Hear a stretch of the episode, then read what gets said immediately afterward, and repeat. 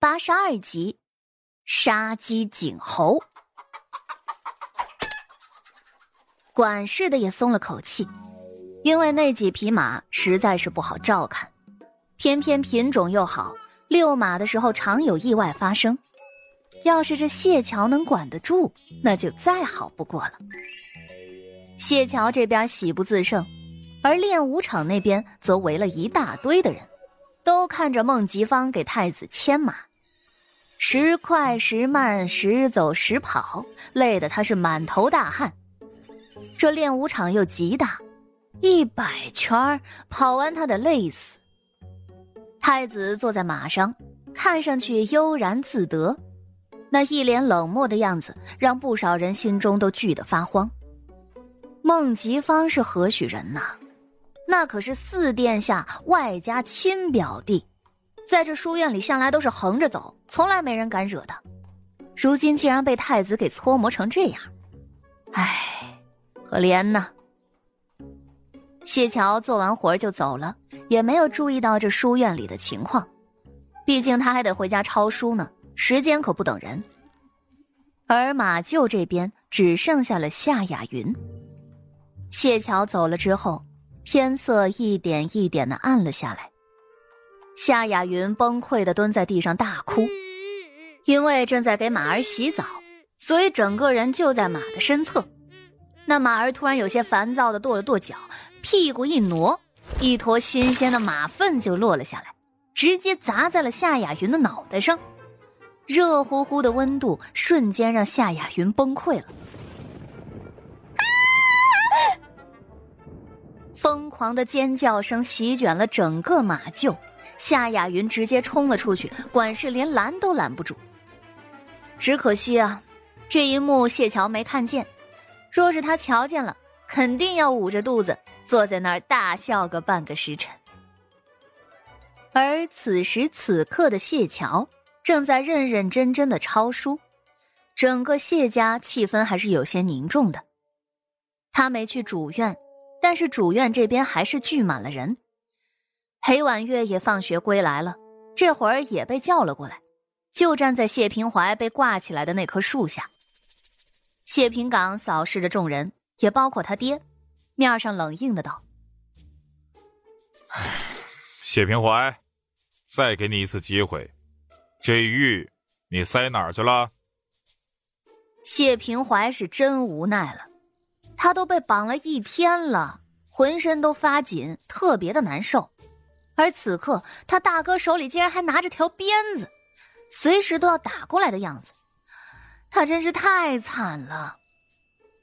谢平怀的声音都有些沙哑了，他硬着头皮道：“大哥，我都说了多少遍了，我没丢，没丢，是被人偷走的。”裴婉月有些害怕的缩了缩脖子，大哥。不就是一块玉吗？怎么这么对弟弟呀？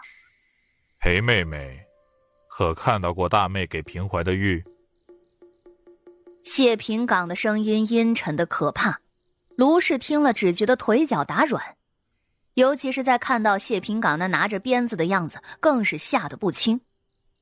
他记得早些年的时候，家里头有奴仆被主，竟然被谢平岗活活打死了。而打死人的时候，谢平岗可年轻了，才十七八岁。裴婉月连忙摇头：“嗯，没没有。”卢氏的心跳的厉害，他拽着裴婉月的手，嘴角干涩：“他，他哪里看得到啊？平怀是个男孩子，玉儿又不可能进他的屋子。”谢平岗看了卢氏一眼，阴阴沉沉的。谢牛山知道大儿子现在生气，也不敢胡乱掺和，特别怂的就站在旁边。谢平岗依旧冷漠，然后将鞭子给抬了起来。没有就好，既然都没有看到，那就是谢平怀自己看顾不力。今儿个该问的也都问了，仍是没个头绪。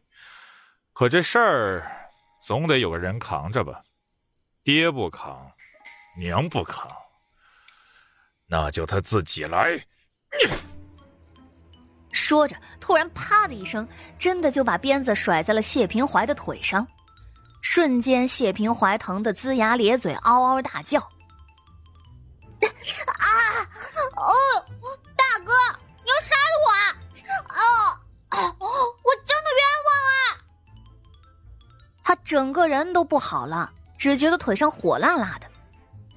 谢牛山眼皮一跳，他才不扛呢！真要打起来，他也打不过他这儿子。小儿子就吃点苦就吃点苦吧。不吃苦的那能叫男人吗？有家人在旁边看着，谢平岗还真的变态的打了谢平怀十鞭子，打完之后才让人将他放下来。整个院子里安静的一根鸡毛落地的声音都能听得见。明儿个继续吊着，好好反省反省。谢平岗一点情面都不讲，凶起谢平怀就像是面对仇人一样，冷得让人发指。而谢平怀是被人抬回屋子上药的。他们都走了，个人才各自散了。卢氏拽着裴婉月回了屋子，一进门就立刻将门关上，外头的丫鬟守得严严实实的。裴婉月浑身发凉。哥怎么能打打人啊？打出个好歹来怎么办？怎么办？受着呗。那小子一向都是没有分寸的。别说是平怀了，就是他爹，真是犯了什么不应该犯的错，那没准也敢动手的。而且你以为他那是打平怀吗？那是杀鸡儆猴呢。卢氏的脸都白了。裴婉月一听，震惊的抬头：“娘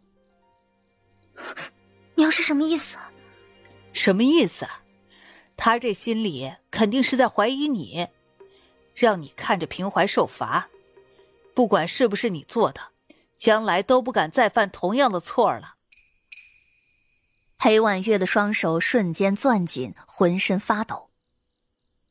月儿，你跟娘说，这事儿到底是不是你做的？裴婉月浑身一怔，有些难堪。娘，你带我来京城，就是怀疑我是个小偷的吗？你怎么能这么对我？